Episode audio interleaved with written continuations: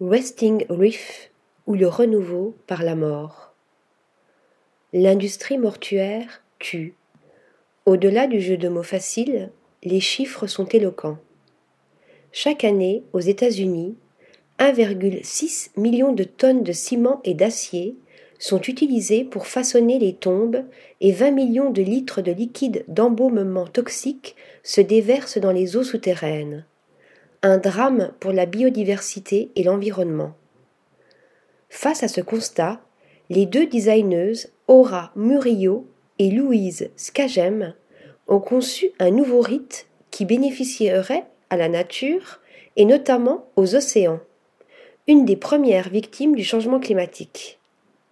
Leur formule Associer des cendres humaines à des coquillages issus de l'industrie alimentaire.